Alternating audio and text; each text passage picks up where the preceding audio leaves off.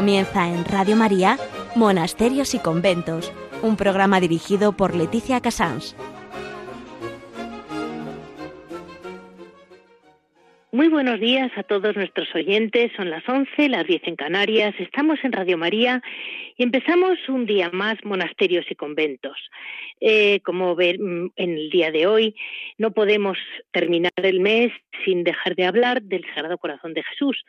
Es un mes dedicado a nuestro Señor de un modo muy especial. Eh, quería yo no solamente haber hablado ya del Corpus Christi, que ha sido nuestra gran fiesta y que tenemos tan próxima, sino también, eh, aunque realmente todavía no hemos empezado, pero sí estamos muchos ya haciendo la novena del Sagrado Corazón de Jesús el noticias vamos a hablar con el monasterio de las Clarisas de Villarrobledo, muy cerca del, de Alcázar de San Juan, en que Sor Yolanda nos va a contar eh, la muchísima devoción que tiene el monasterio y cómo viven las Clarisas en general el amor al Sagrado Corazón de Jesús. En historia vamos a hablar hoy con unas religiosas que no hemos hablado nunca, las hijas del Buen Pastor y María Inmaculada, que tienen su casa en España en Ávila y otra en México. Después en Hora et Labora hablaremos con ellas también de su mm, tienen una parte de vida activa que vamos a comentar y en Piedras Vivas Javier Onrubia nos comentará pues lo que él quiera comentarnos. Eh, este es el resumen de hoy, del sumario de hoy, que espero que para todos nos vaya enriqueciendo en este mes de junio día 15, mitad, corazón del mes, y que no debemos olvidar nunca. Si quieren que para cualquier duda, cualquier comentario, ya saben que me pueden escribir en monasterios y conventos arroba radiomaria.es. Monasterios y conventos arroba radiomaria.es.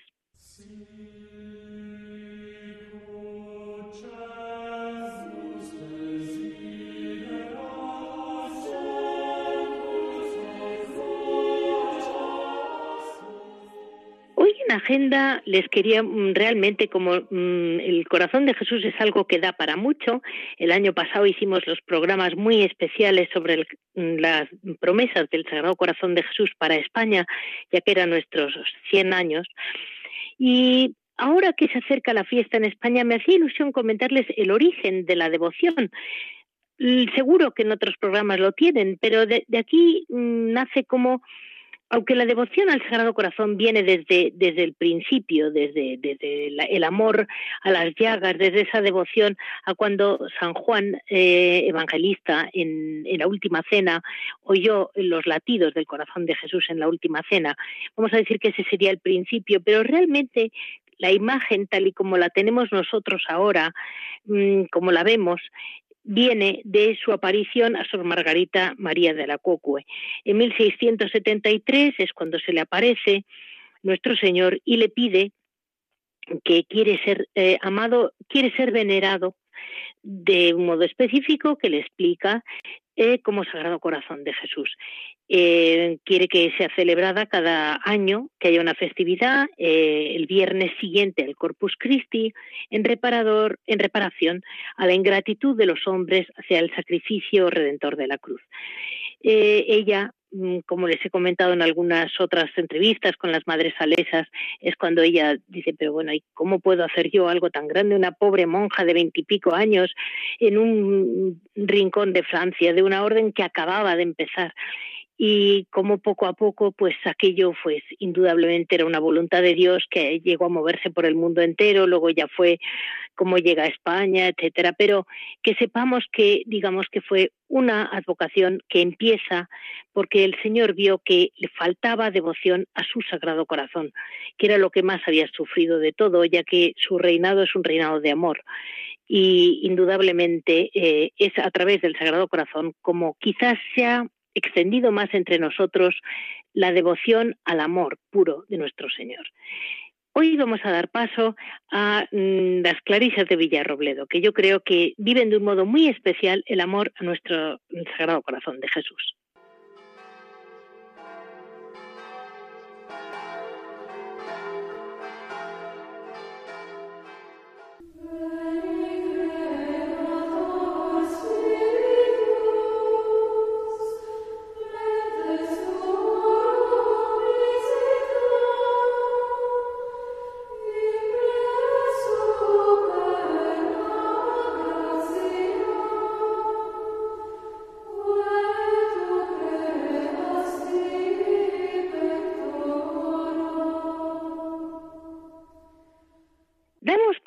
A la noticia que en realidad quizás no sea una gran noticia, pero de alguna manera sí lo es, porque cada monasterio eh, es el que realmente mantiene viva la devoción al Sagrado Corazón de Jesús de un modo eh, invariable, porque realmente cada año, aunque cada año es distinto, eh, late el corazón de Jesús en, las, en sus esposas, las religiosas.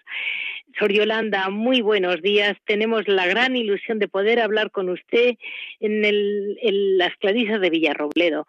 Mm, ya nuestros oyentes la conocen, la conocen por la Virgen de la Teja, la conocen por su nuevo obrador, la conocen por otros motivos.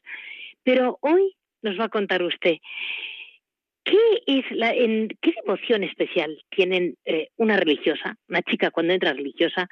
¿Qué es eso que le hace latir el corazón? ¿Y cómo empieza la devoción al Sagrado Corazón de Jesús?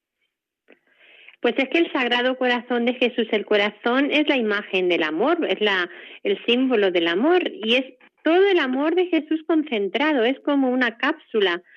Todo el amor de Dios se puede decir que Cristo es la imagen del corazón, eh, la expresión del amor de Dios es Jesucristo y la expresión del amor de Jesucristo es precisamente su corazón. Entonces cuando decimos cantemos al amor de los amores, es que el corazón de Jesús es el amor de los amores con mayúscula.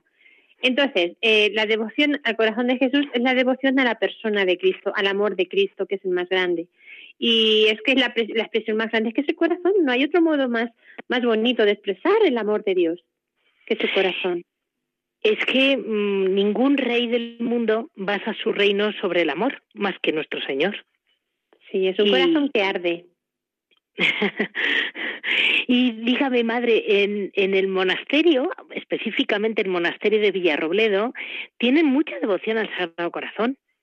Es tradición, aquí, bueno, nuestras monjas desde siglos, es una tradición secular. La Madre Consuelo, en el año 1900, eh, puso una imagen del Sagrado Corazón de Jesús de tamaño natural, digamos, sí. encima del sagrario, eh, bueno, más grande que tamaño natural, en el retablo. Por la gran devoción que tenía al Sagrado Corazón de Jesús, ese retablo en guerra desapareció, pero tenemos fotografías. Entonces, esa, no solamente esa imagen, eso es un dato mm, anecdótico. El monasterio actualmente está plagado de imágenes del corazón de Jesús, plagado. O sea, un sacerdote vino a darnos ejercicios en el mes de marzo, sí, antes de la pandemia, y, mm, y dice, me ha llamado la atención, como vas a darnos las charlas, la cantidad de imágenes, ¿por qué? Y porque no, no conoce todo el convento. En el claustro eh, en inferior, digamos, la planta baja, una gran imagen del corazón de Jesús eh, preside el claustro. La entrada, cuando uno pasa en la portería, una imagen, lo primero que te encuentras, el corazón de Jesús en la puerta y en la portería, a la entrada. Cuando subes arriba, otra gran imagen del corazón de Jesús en el claustro de arriba. ¿Dónde rezamos? En el coro bajo, una imagen del corazón de Jesús. En el coro alto, una imagen del corazón de Jesús. En el coro chico, en el oratorio, en la iglesia. Porque está por todos sitios el corazón de Jesús, incluso en el fregadero tenemos el almanaque del corazón de Jesús. O sea, es que donde vas te lo encuentras. es que es, y además, bueno, bueno y a tener una, profesión. En, un monasterio como el suyo, que están acostumbrados al milagro diario de la Virgen de la Teja, que algún día volveremos a hablar de ella en, a nuestros oyentes, eh, se sabe que, o hay una leyenda, ¿no? De que una de las imágenes habló con una monja. Sí, hay una talla en el coro alto, una talla del Sagrado Corazón, que la Madre Caridad, que yo cuando entré hace 30 años, la Madre Caridad tenía 90, a mí me dijo la Madre Caridad, dice, aquí en nuestra comunidad siempre, siempre ha habido mucha devoción al Sagrado Corazón de Jesús. Dice, y esta imagen le habló a una monja. No me dijo el nombre de la monja, pero sí que eh, se decía que esa imagen le había hablado una monja y bueno, también tenemos un cuadro de la Guardia de Honor de Madrid del año 1800 o por ahí. Eh, entonces, es que es como que el corazón, y el corazón de Jesús nos persigue, porque justamente el viernes, que la solemnidad del corazón de Jesús, una hermana va a hacer su, profesión temporal. Bueno, cuéntemelo porque eso es emocionante. La hermana Patricia, que me ha comentado. Sí, sí, es emocionante. Pues la hermana Patricia es un regalo de la Divina Misericordia. Eh, la Divina Misericordia también nos persigue, es que tenemos ya también el sello. ella, sintió su vocación mm, por una imagen de la Divina Misericordia. Cuando entró al monasterio eh, se puso el nombre de Sor María Patricia de la Divina Misericordia cuando tomó el hábito. Quería tomar, hacer la profesión el día de la Divina Misericordia, pero estábamos en plena pandemia, fue imposible. Sí. Entonces, justo se ha retrasado la profesión dos meses y va a caer la profesión en el Día del Sagrado Corazón de Jesús, que se puede decir que es muy parecido a la Divina Misericordia. Sí, muy, parecido. Y, y ella estará muy contenta de que se pueda hacer ese día. Sí, está feliz, muy feliz, y nosotras también, muy felices. Es una alegría, madre, oír mm, una noticia tan buena y que el Señor siga llamando. Siga llamando. Pues sí, la verdad Porque que... en su monasterio hay hermanas jóvenes. Sí, tenemos cuatro. Tenemos una profesa de bodos temporales, ahora soy Patricia que va a hacer también la profesión temporal, una novicia y una postulante. Pues, ¿qué quiere que le diga? Eh, mm, ya puede estar contenta porque ese es el regalo mayor que les puede hacer el, regalo, el Sagrado Corazón en este momento, ¿eh? Y la devoción que tenemos, no, lo, no te lo puedes imaginar, Leticia, en comunidad. Ahora con el mes de junio que estamos rezando, pues lo que es las letanías, las meditaciones, los cantos, le hace un altar al corazón de Jesús. Eh, hay mucha devoción, mucha, mucha devoción al corazón. Hay una novena muy bonita, ¿verdad, madre? Nosotros hacemos el mes del corazón de Jesús. El mes entero. Sí, el mes, el mes entero, todos los días hay su reflexión, su meditación y las letanías al corazón de Jesús. Pues eh, así, mm, madre, dejamos el asunto para que todos nuestros oyentes se animen y vean que cuando reina el corazón de Jesús en una, en una casa, porque a fin de cuentas su monasterio es una casa, al final siempre, siempre acaba uno sintiéndose querido, porque usted siempre está contenta. Yo sí. ¿Ves? Pero eso no está reñido con el dolor ¿eh? y con el sufrimiento, porque la cruz y la alegría no están, no son, no están reñidas. No, no, por supuesto. No, la, la, la, la, verdadera alegría nace de la verdadera entrega y de la verdadera, del verdadero dolor abrazado por amor, que es lo que hizo Cristo en la cruz. Nos amó en la cruz hasta el extremo, en medio de su dolor amó. Entonces, la alegría nace precisamente de la entrega, del amor, de la cruz. Pues muchísimas gracias, Sor Yolanda. Mm, hablaremos pronto de nuestra, de, de, la, de, de, cómo va para adelante Nuestra Señora de la Virgen de la Teja, la advocación de su monasterio. Y, y muchísimas gracias por estar con nosotros y darnos esta gran noticia para el Sagrado Corazón de Jesús. Feliz día para todos los radiodientes de Radio María y unidos en oración en el corazón de Cristo. Un abrazo fuerte. Gracias, Leticia. Gracias.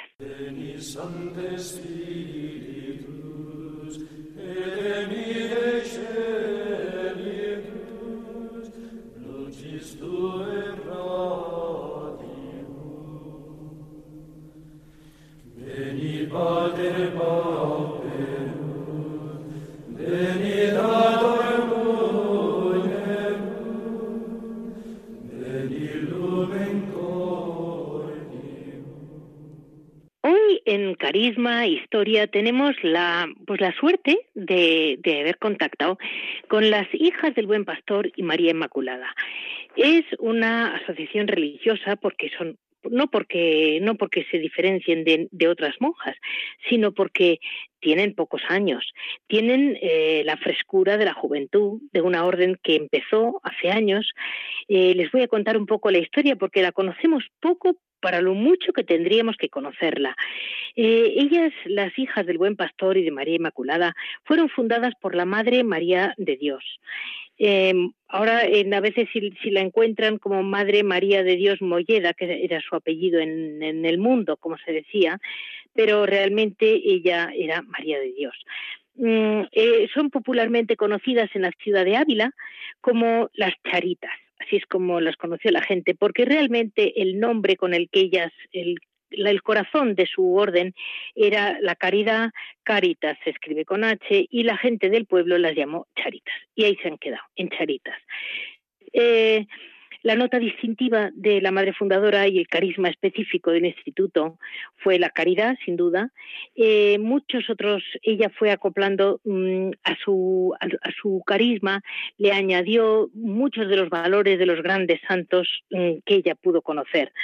La Madre María templó toda su existencia en un contacto cercano y vivo con Jesús Eucaristía, con una fe profunda en las almas sencillas, ardientemente enamorada del Maestro, vivió eh, muy, muy, de un modo muy profundo el Santísimo Sacramento, tanto que la Fundación está consagrada a acompañar, adorar y reparar al divino prisionero, que es como ella le llamó, del sagrado, del sagrario mientras es mediante la adoración perpetua. Ellas no dejan nunca en ningún momento el sagrario solo. Las súplicas y ofrecimientos por su reinado de amor y caridad en el mundo, y así por la Iglesia. Rezan mucho por el Papa, por nuestros sacerdotes. Eh, es el fin primordial del instituto, entregarse sin condiciones, que es, es muy impresionante el la incondicionalidad de las religiosas. No solo porque eh, no dejen nunca solo al Señor, sino porque se refleja mucho en su modo de, actuar, que es un, realmente una entrega incondicional. Este es un fin primordial, ¿no? Entregarse y calmar la sed del amor del corazón de Jesucristo, que en su día, desde la cruz y todos los días, eh, desde el sacramento adorable, dice, tengo sed. Eh, la verdad es que es bastante impresionante cómo ellas, como esposas de Cristo, deben de sentir con mucha más sensibilidad probablemente que los demás, como nuestro Señor sigue diciendo, tengo sed. Las religiosas son de vida contemplativa, pero realizan obras de apostolado y caridad, según las necesidades de la Iglesia, y siempre desde sus conventos. En Ávila tienen una guardería, de la que hablaremos más adelante, y en México también tienen, también tienen una, residencia aquí en España, en, Ávila. Eh, en, México más bien se dedican a temas de, mm, catequesis, etcétera, etcétera. cada sitio lo que necesite, ¿no? Eh, es muy muy bonito como mm, ella, la, fundadora, eh, tiene como puntos claves eh, la adoración perpetua, una total consagración a María, que a quien llama la perfecta consagrada, ella como Nuestra Señora mm, y Reina. Eh, tiene también le da mucha importancia a la vida fraterna, que eso no olvidemos que en, los monasterios de vida contemplativa, pues siempre hay una gran dosis en que hay que amarse unas a otras. Eh, eso es inevitable o, el gran regalo o, mandato de nuestro Señor. Y la vida eclesial. Ellas les late el corazón por seguir adelante a la Iglesia y, pedir por el Papa y por los sacerdotes, como hemos dicho antes. Como ven, es una orden religiosa de, de algún modo Mm, tienen una, bueno, vamos a llamarla así, ella me lo dirá mejor, la hermana, pero una especie de cofundadora, que si no me equivoco es mm, la madre, la hermana María del Amor Misericordioso, que siguió a pies juntillas a la Madre María de Dios y supo entenderla tan bien que la han acabado considerando como una especie de cofundadora de todo el carisma de la orden. Eh, tienen detalles originales y nos los va a aclarar y explicar mucho mejor la hermana Teresita. Muy buenos días, hermana Teresita. Muy buenos días, de Dios. Estupendamente ha resumido usted nuestro carisma. Bueno, muchas gracias porque yo no sabía eh, mucho por dónde empezar. Se me ha escapado una cosa muy importante porque usted se llama Teresita. Eh, la madre, Madre María de Dios, tenía una gran devoción por Santa Teresita de Jesús, del pues niño Jesús. Sí, es así. Ella, mm, aún sin conocerla todavía, porque cuando nuestra madre nació, hacía nada más dos años que Santa Teresita había muerto. Y sin conocerla mucho o nada, tenía el mismo lema que ella, amar y hacer amar. Y al conocer la coincidencia, pues entonces surgió entre las dos un afecto espiritual muy íntimo y muy profundo. Sin duda. Eh, Hermana, las hijas del buen pastor son ustedes una, una asociación religiosa fundamentalmente contemplativa. Mm, ¿Y qué es lo que les hizo llamarse hijas del buen pastor? Porque nos parece así como si fuera algo muy evangélico el buen pastor. Sí, pues desde el principio ya nuestra madre fundadora lo tenía así decidido. Eh, en las primeras constituciones se decía, Caritas, hijas del buen pastor al amparo de María Inmaculada pero seguramente que por abreviar nos quedamos con el primero únicamente. Y además como era la virtud característica y favorita de nuestra fundadora, pues tampoco hubo más inconveniente en, quedarnos con ese nombre. En el año en que se aprobó el instituto, que era en 1942, no existía Caritas Diocesana de Ávila, que esto fue pues alrededor de 1958, ni tan siquiera en España, que llegó Caritas en 1947 más o menos. Por evitar posteriormente equívocos con esta organización, pues en 1999 solicitamos el cambio de nombre al señor obispo que estaba entonces, don Adolfo González Montes. Vale. Y fue sustituido ya definitivamente por Hijas del Buen Pastor y de María Inmaculada. Hijas del Buen Pastor solo no porque ya había otra congregación, por lo que se le añadió para satisfacción nuestra el de María Inmaculada. Es un nombre muy evangelizador, dice usted. Pues sí, y además, precisamente ese era el propósito de nuestra madre fundadora para su obra. Ella quería que su fin peculiar fuera el de responder a la sed de amor de Jesús, como usted muy bien ha dicho al principio, que un día desde la cruz y todos desde el sacramento nos dice, tengo sed. Ella recogió esa expresión y la quiso hacer vida en su obra.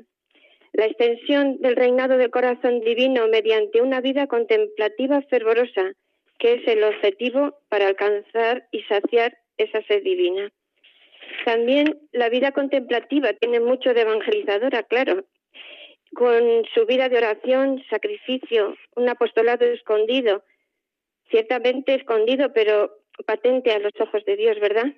Eso es muy importante, que me, lo diga y me lo aclare, porque es mi gran batalla, porque el programa Monasterios y Conventos, es decir, eh, perdone, que no son unas eh, estatuas de sal. Claro, pero, son los que nos están regando. Sí, es una vida contemplativa, fervorosa, como quería nuestra madre, que ojalá hiciéramos, lo hiciéramos vida, ¿verdad?, en, en el diario vivir, pero contamos con la misericordia de Dios, por supuesto, y, y lo que nosotros no podemos, pues lo suple Él, por supuesto, con su gran omnipotencia. Además es, es tan, tan lleno de misericordia, tan comprensivo, lo vemos en el Evangelio, tan, tan, tan padre, tan buen pastor, y, y el ejemplo nuestro, pues Santa Teresa del Niño Jesús, patrona de las misiones, que sin salir del convento, una carmelita con solo 24 años, pues, pues era la fundadora la, sí, la, la patrona de las misiones. Y, y la llamaba nuestra madre, pues así, nuestra fundadora celestial. Y quería que la leyéramos con mucha asiduidad y que sobre todo pues la copiásemos en sus virtudes de, de confianza, de, de amor filial y todas esas grandes virtudes que ella practicó pues con una sencillez y una confianza ilimitada, ¿verdad? Bueno, es que me parece que todo el conjunto suyo es, es, exige una gran confianza, porque estamos en un mundo difícil, en un mundo que no nos entiende bien, no las entiende muy bien a ustedes, eh, y, y, y, solo la confianza las está salvando, día tras día. Claro, claro que sí, es así. Pero eso es, la confianza es uno de los mensajes mm, que más patentes se ven hasta en el Evangelio. Y si tuviéramos la lectura del Evangelio asidua, veríamos que es casi lo que más nos exige a Jesús, la fe y la confianza, mm, regadas por el amor de Dios, claro. La verdad es que qué razón tiene. Eh, pues Sor Teresa, vamos a seguir. Sor Teresita, la llamo Teresita porque me gusta mucho que se llame Sor Teresita, sobre todo en la ciudad de Santa Teresa, que tiene poco sitio. sí, sí, sí. Su vida está edificada y alimentada por la adoración. Dígame, madre, la adoración la viven ustedes eh, como uno de los grandes pilares de la, de la mm, orden, ¿verdad? O de la, de la asociación. Así es, así es, así tiene que ser. Así tiene la adoración perpetua es una gracia tan grande para nosotras. Mm, vamos, no sabemos, nunca daremos gracias a Dios lo suficiente por ella pero es una pura misericordia, es un regalazo de Dios. Nuestras constituciones dicen que esta ha de ser nuestra dichosa ocupación, consagrarnos a la adoración perpetua del Rey de amor misericordioso en el Santísimo Sacramento, viviendo en perpetua alabanza, acción de gracias y amor ferviente. Eso es así como un resumen de, de lo que nuestra Madre quería que fueran nuestras vidas en torno a Jesús, ¿verdad? Es una gozada el tenerle expuesto día y noche, el poder contemplarle en su blancura. Sin duda que desde la fe, pero el gozar de su presencia nos estimula a una presencia de Dios durante el día más activa y sobre todo amorosa. que es lo que Jesús parece que más está como pidiendo desde su Eucaristía, ¿verdad? Que le demos amor por amor. En la Eucaristía se nos manifiesta en todas las virtudes, sin duda, pero sobre todo esta del amor y la donación tan grande que Él nos manifiesta, pues como que nos llama a una correspondencia, ¿verdad? Estamos ansiosas. Sabe, hermana, este programa está un poquito dedicado a, al Sagrado Corazón de Jesús, eh, porque eh, digamos es el mes de nuestro Señor en tantas fiestas, ¿no? Pero está, está un poco rondando el Sagrado Corazón de Jesús y acababa de comentar cómo realmente lo que está pidiendo el Señor es es que, que nos, por favor, veamos latir su corazón, que es lo que usted está diciendo. Claro que sí. Es, es que es lo, lo más grande. Eso es una de las cosas que nuestra madre vivía con una intensidad increíble eh, la hora santa, por ejemplo, de los jueves, de los de todos los jueves que pidió Jesús a Santa Margarita María, pues ella la hacía y quería que la hiciéramos nosotras, sobre todo en los primeros jueves, ¿verdad? Para acompañar a Jesús en su agonía en el huerto y, y ser también para él pues un poco de bálsamo y de reparación pues por tantas ofensas y ya no solo ofensas, también olvido, negligencia esa sí. dejadez que se tiene respecto de, del amor tan grande que Dios nos ha dado y tan poco correspondido, ¿verdad? Pues ahí en esa línea estamos, ¿verdad? Ahí están, muy bien además. O queremos estar, por lo menos. Mire, yo les, les, quería comentar a nuestros oyentes que los colores del hábito son muy, eh, seguro que son simbólicos, nos los va a explicar eh, la hermana Teresita, pero además es hace muy bonito, la verdad. Es el hábito es de color rojo, y el velo de color blanco. Exacto. Y, y eso tiene un significado, claro. Por supuesto, claro que sí. El santo hábito es expresión de vida consagrada y testimonio de pobreza. En nuestro caso, pues el color rojo significa amor y fuego, como el ardor de que tienen que ir impregnadas todas nuestras obras. Y el blanco, el color del velo y de la toca, es la pureza de que deben estar revestidas nuestras almas. Nuestra madre nos dejó un versito cortito que, que no me voy a resistir a, a recitarle porque es cortito y compendioso. Sí. Y dice, es símbolo de amor crucificado el hábito que vistes este día. Es símbolo de fuego y alegría y de mística unión con el amado. Ay, qué bonito. Tu, tu corazón en llamas abrasado transfórmase en Jesús Eucaristía. Hostia con Jesús hostia, con María corazón por su amor sacrificado.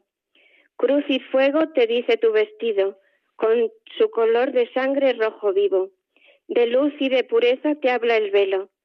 Sé pues un corazón de amor herido, inmolado a Jesús por sus ungidos, alma de luz y amor, de cielo y fuego. Esas expresiones que nuestra madre tenía tan encendidas, pero que se la transparentaban, salían solitas de su corazón tan inflamado, ¿verdad? Pero qué bonito, ¿eh? Sí, Las cosas como son. Tiene nuestra madre una, sí, una cantidad de escritos impresionantes de, de una unión con Jesús, vamos, patentes, sí. Muy ¿Y tienen escritos, madre, de ella? Muchos, muchos, muchos. Me refiero publicados. Sí, en la vida tenemos ya dos o tres biografías que circulan y ¿Sí? están bastantes de sus escritos, pero um, cada tres meses sale un boletín y ahí pues va contando un poquito cada vez de su vida, de sus escritos y, y un poquito así de su espíritu, ¿verdad? Vale, porque es muy y impresionante. El que quiera, es un boletín informativo y no, no tiene ningún coste. El que quiera adherirse a él, nada más que nos lo pida y se lo enviaríamos. ¿Y cómo se lo pide, ma madre? ¿Cómo se lo decimos a nuestros oyentes? Pues o bien en nuestro teléfono 920 22 02 96 o en el correo electrónico hijasbuenpastor@gmail.com o escribiendo una carta a nuestra dirección en la calle Virgen María número 2 de Ávila.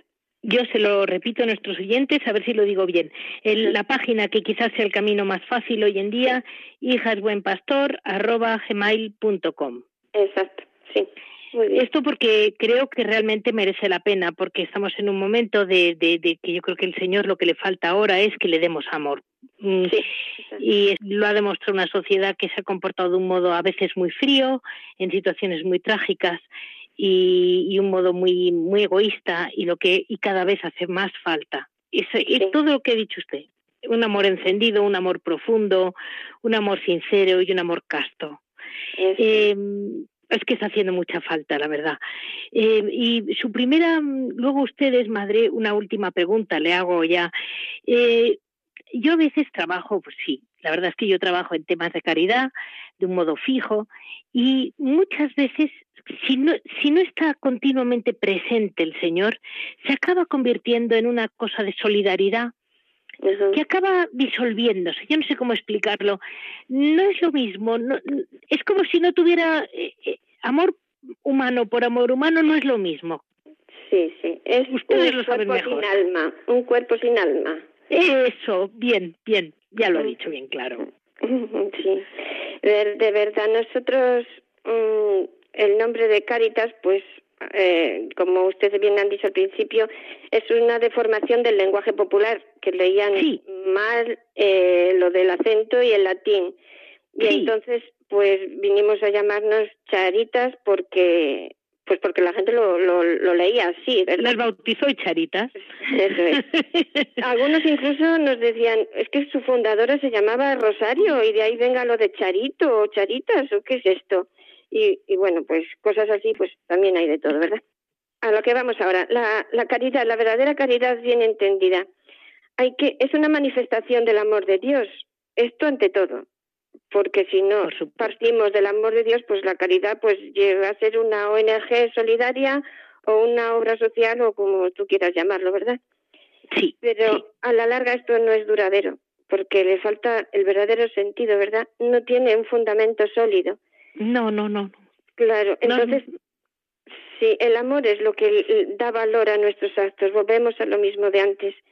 Ya nos lo dijo bien San Pablo, aunque realizáramos las mayores obras del mundo, si no tengo amor no me sirve de nada. Soy como campana que reñe y turbe. Pues partiendo ya del amor, pues nuestras obras de caridad duran, pues pues como ha durado el Evangelio. Las ONGs, yo no conozco ninguna que dure 20 siglos como, como nos dura el Evangelio, que es al fin y al cabo la mayor obra de caridad, porque es la que nos ayuda a todos. Sin duda. Pues vamos a dar paso, madre, porque esto ya nos estamos metiendo en su modo de trabajar, vamos a llamarlo. Eh, les explico que las hermanas no tienen un obrador, ni ese tipo de trabajo, ni una tienda, sino que tienen una parte, digamos, una parte de su vida eh, es de, vida activa, que también es la que les da un poco el nombre de caridad, ¿no?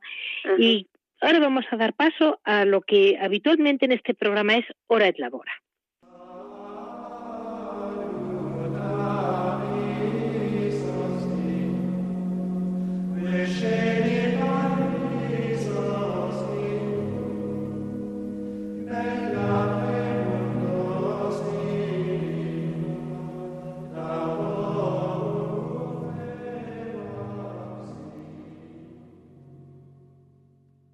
Seguimos con la hermana Teresita que nos va, nos va a acabar de aclarar eh, su parte de vida activa que tienen, que es la gran la labor que tienen en Ávila, fue la primera guardería. Como usted ha explicado muy bien, todavía no existía Caritas eh, y no existía nada. Y los niños, según me contaba la madre, su madre priora, eh, no tenían quien les atendiera prácticamente.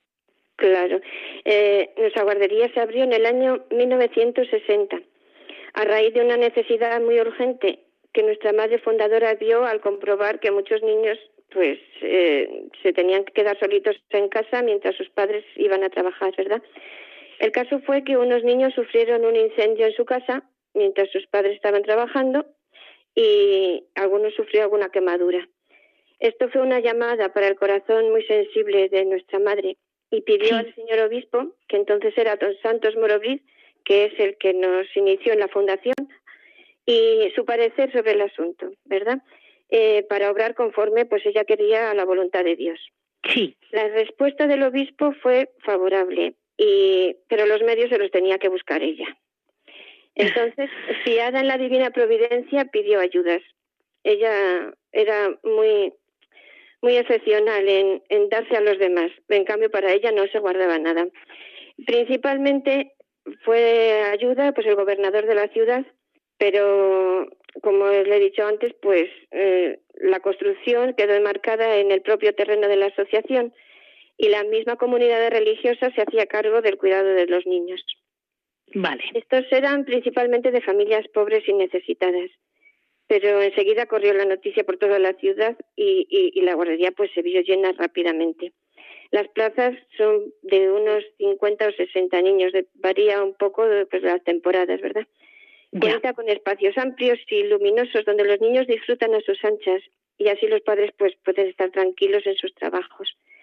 Al principio estaban hasta cumplidos los cinco años, por lo que su formación era mm, bastante amplia, tanto religiosa como cultural. Por ejemplo, entre otras cosas, los niños ya sabían hasta los mandamientos de la ley de Dios cuando salían de la guardería.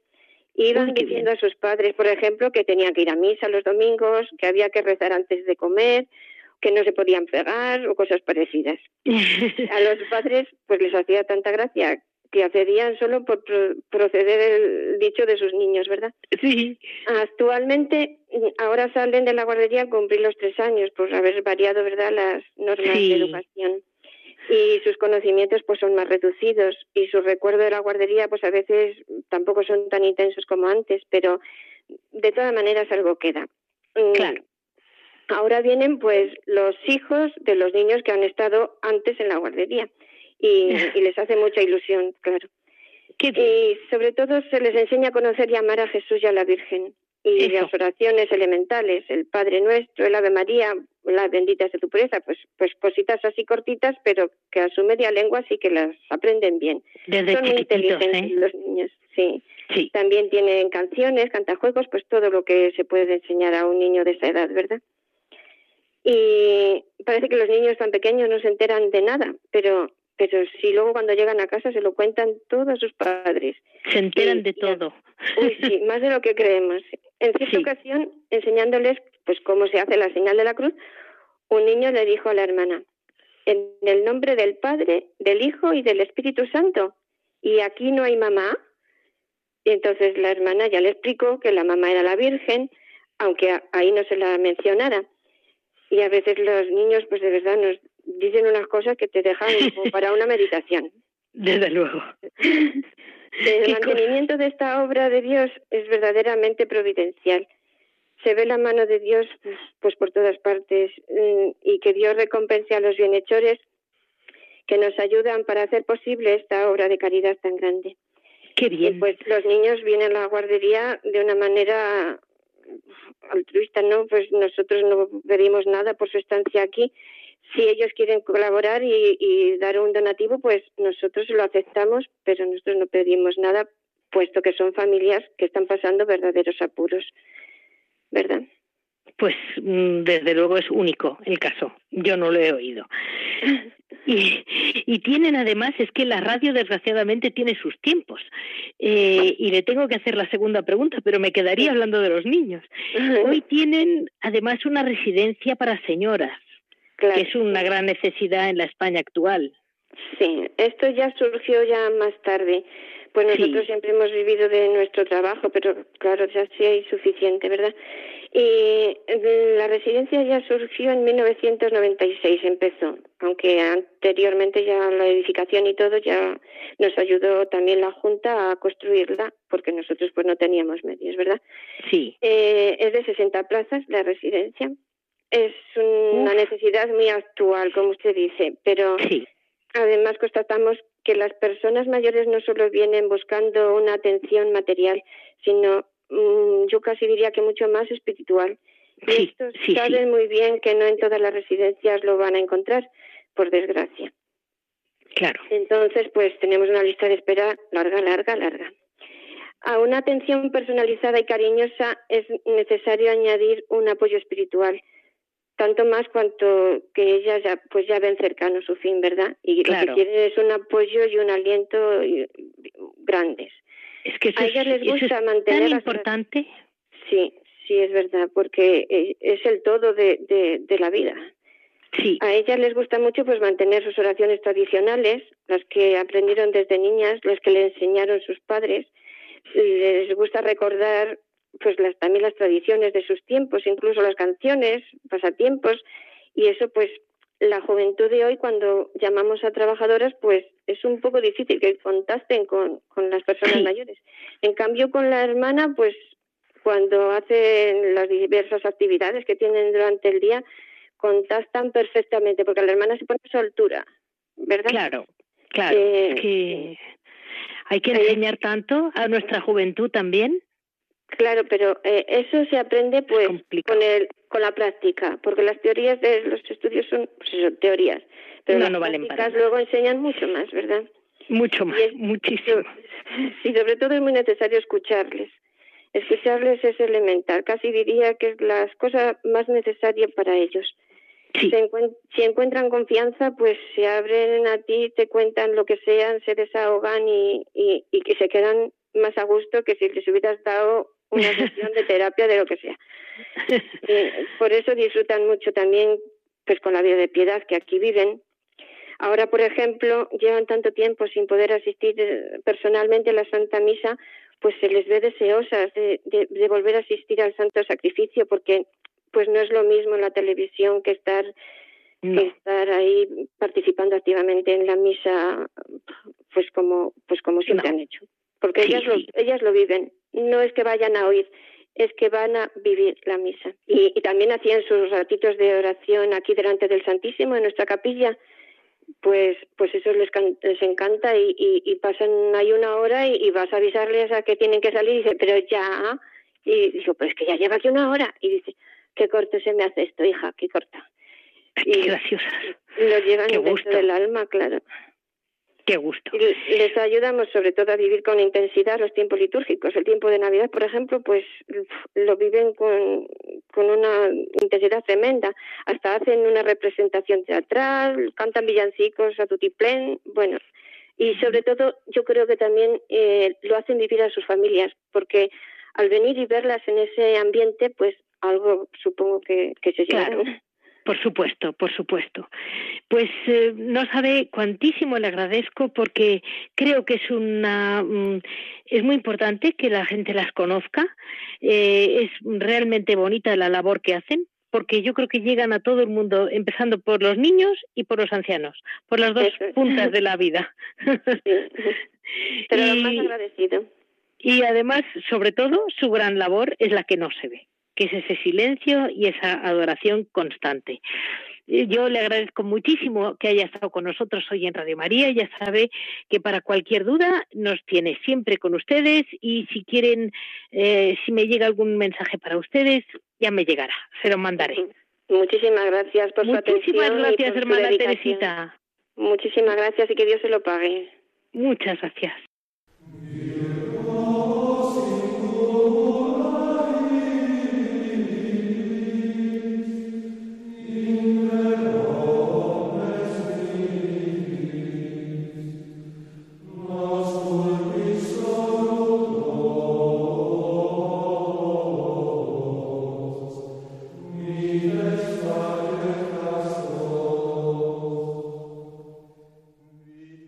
En este Piedras Vivas, lo primero recordarles a todos que Javier fue el que me dijo a mí, esta sección se tendría que llamar Piedras Vivas.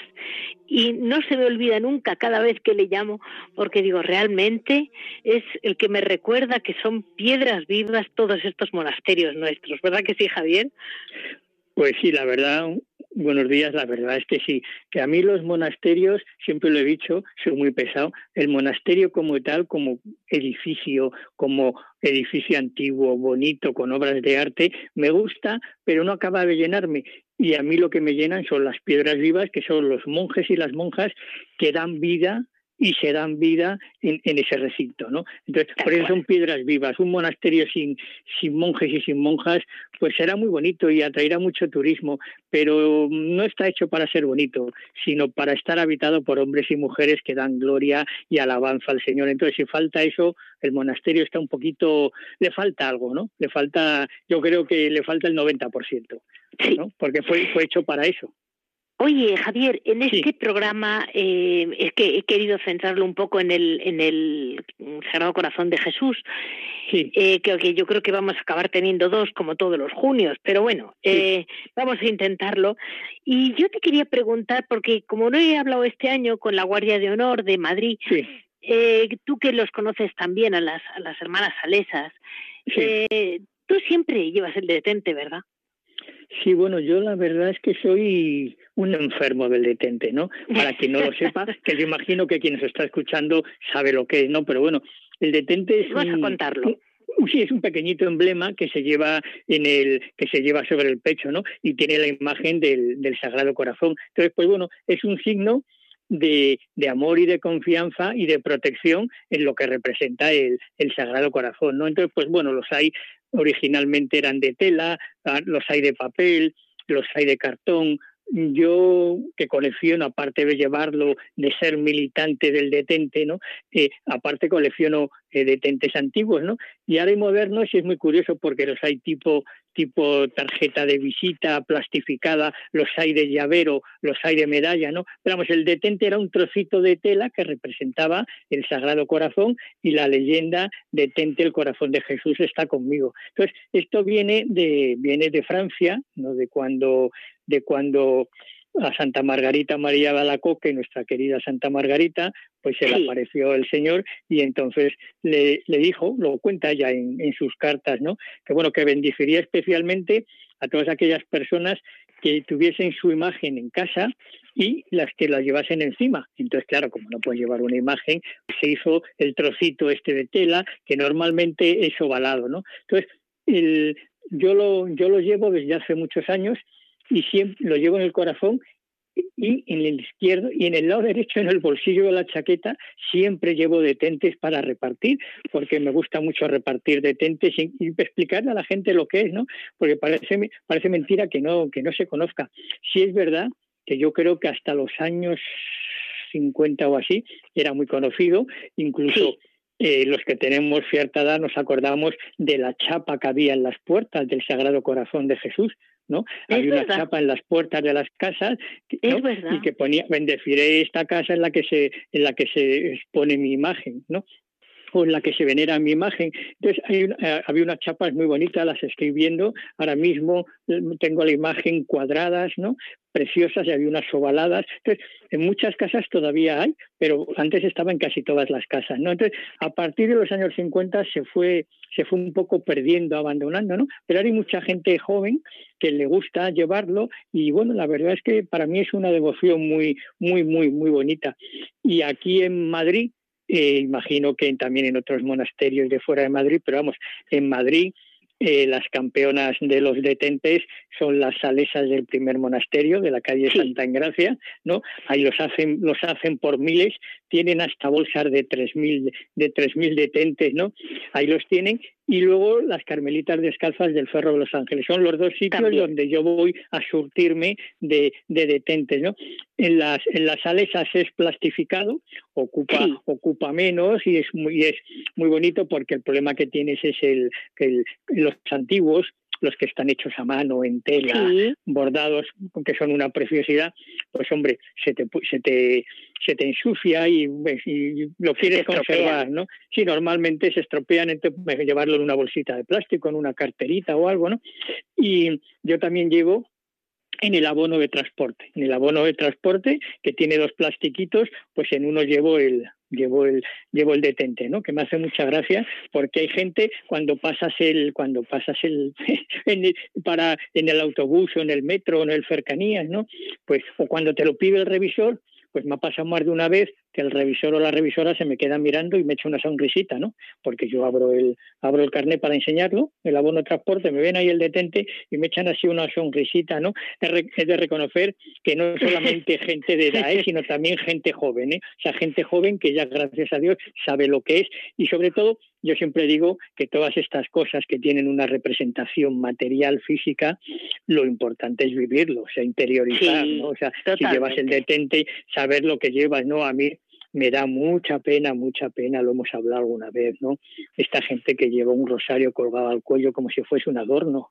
Por supuesto. y el otro día vi un cantante muy famoso que no le voy a hacer publicidad ni voy a dar su nombre, con el rosario colgado, ¿no? Y digo, pero este, este pobrecito habrá rezado el rosario alguna vez en su vida, pero lo lleva colgado lo lleva colgado y dice, bueno, pues a lo mejor un día alguien le dice algo de, oye, ¿tú sabes lo que es eso? Pues mire, tú has rezado el rosario y a lo mejor le va por rezar el rosario, ¿no? Entonces, todas estas cosas hay que tenerlas mucho respeto y sobre todo que no es una moda, o sea, que es saber lo que significa, ¿no? Pues para mí el para mí el detente sigue muy muy muy muy vigente y no es una cosa de estas que también también somos pues muy aficionados muchas veces a decir ahí nos pues quedamos, es como un amuleto no es un amuleto no pues muy no, bien, no, Leticia es una cosa muy seria. Ahí nos quedamos y, y profundizamos un año más sobre el detente si alguien lo desea, ya saben que pueden escribirnos en monasterios y conventos arroba radiomaria.es y ya ha dicho Javier los dos monasterios que más tienen, pero seguro que algún otro monasterio los vende también. Sí, sí, sí, sí, sí, los tiene. Pero vamos, yo eso los que conozco directamente.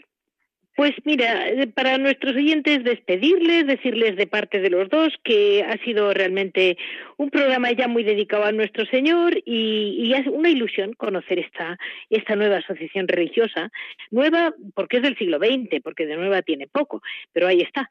Y ya saben que para cualquier duda, cualquier comentario, nos pueden comunicar en monasterios y conventos arroba. Así les dejo en este 15 de junio hasta nuestro próximo programa juntos. Muchas gracias a todos.